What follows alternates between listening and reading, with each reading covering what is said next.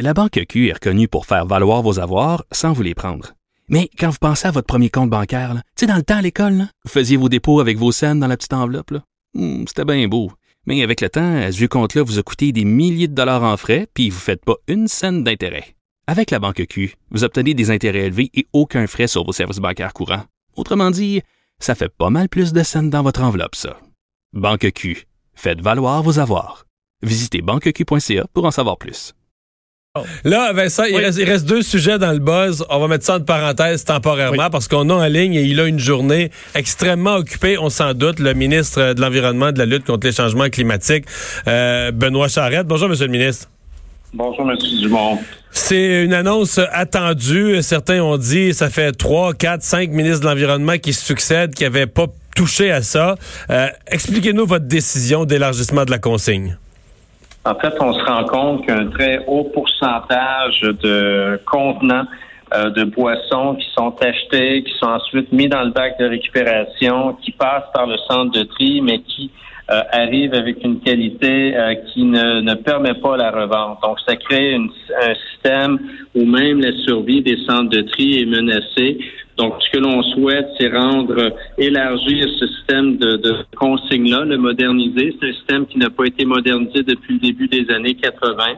Un système qui est basé, c'est un petit peu aberrant, mais qui est basé sur le contenu du contenant et non pas le contenant lui-même. Donc, on peut avoir deux canettes exactement identiques. Une avec la boisson gazeuse, elle est consignée. L'autre avec du thé glacé, par exemple, il ne le sera pas.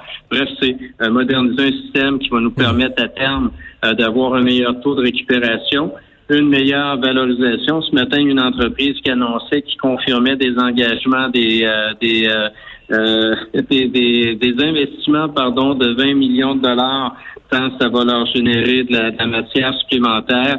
Donc, à travers une, un équilibre environnemental certain, il y a une belle occasion de développement économique pour plusieurs de nos entreprises également. On comprend qu'il y avait des problèmes à, à bien euh, recycler euh, dans le, le, le, mélange des matières dans le bac bleu.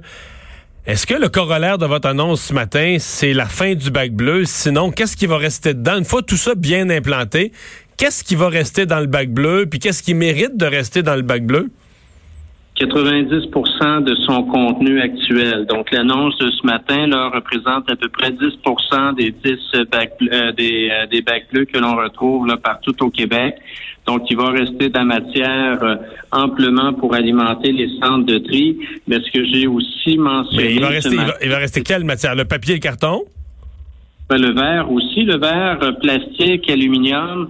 Euh, on ne consigne pas tout ce qui est en plastique, on ne consigne pas tout ce qui est en, euh, aluminium, on ne consigne pas tout ce qui est en verre. Je donnais l'exemple du pot de cornichon euh, ce matin.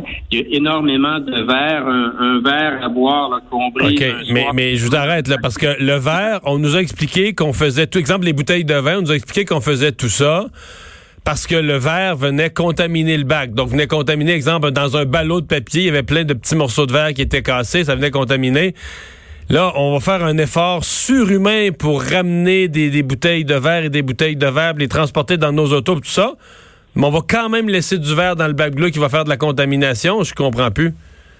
En fait, je peux vous euh, rassurer aisément à ce niveau-là. On a des industries euh, désireuses d'acheter du verre de qualité pour qui la, la contamination est un réel enjeu. On a d'autres entreprises, et je pourrais vous parler, par exemple, des innovations apportées par Tricentris, qui est un centre de tri là, qui couvre notamment les Laurentides et la, la, la, région de la Nodière notamment eux, la qualité du verre importe moins parce qu'ils vont s'en servir, par exemple, pour des additifs cimentaires. Donc, ça dépend pour quel type d'industrie. Le, système en place qui a été confirmé ce matin va permettre d'alimenter les deux réseaux. Euh, les entreprises qui veulent refaire du verre avec du verre actuellement sont obligées d'importer leur verre, que ce soit de l'Ontario, que ce soit euh, des États-Unis. Donc maintenant, elles pourront, ces entreprises-là, s'alimenter avec ce qui est produit au Québec mais celles qui euh, ont besoin d'un verre, peu importe son degré de contamination, pourront, pourront continuer de s'alimenter à travers euh, le, le, matériel qui va circuler euh, dans les bacs bleus et qui euh, vont cheminer là, vers les centres de tri par la suite. Rassurez-nous sur ces nouveaux euh, dépôts là où euh, on va récupérer donc tous les tout ce qui est consigné. Euh, parce qu'il y a beaucoup de gens qui euh, qui s'inquiètent, qui se disent comment ça va fondre. Euh, il va en avoir quoi 400 à travers le Québec? Ça paraît beaucoup, mais c'est pas tant que ça. Comment on va faire pour que ce soit pas engorgé, que ce soit pas long, que ce soit pas compliqué?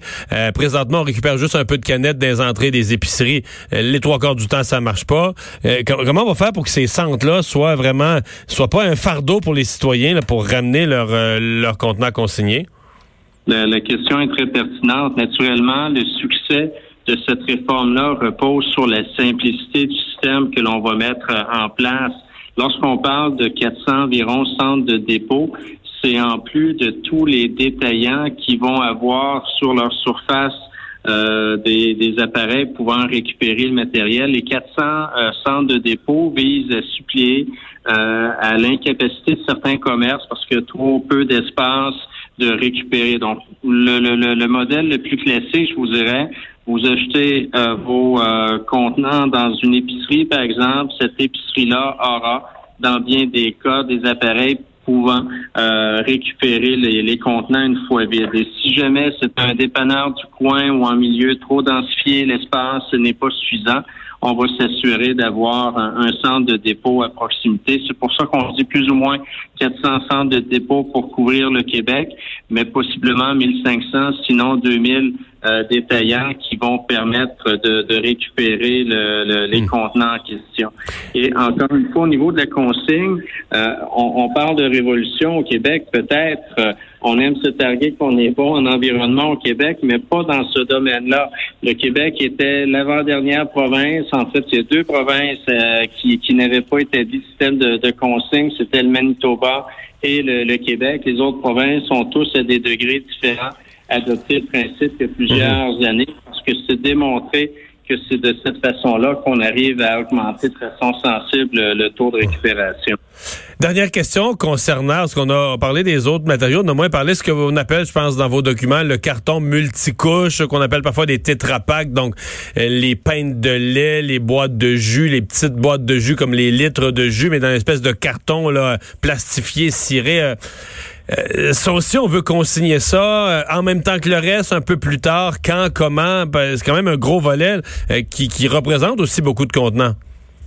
Tout à fait. Pour simplifier, tout ce qui est plastique, aluminium, métal et verre, on vise une implantation d'ici la fin de 2025, mais pour 2022, c'est-à-dire, mais pour ce qui est des contenants multicouches, on donne un délai de deux ans supplémentaires, tout simplement pour permettre à l'industrie de s'adapter, euh, trouver les débouchés euh, nécessaires pour le plastique, euh, et métaux, notamment l'aluminium.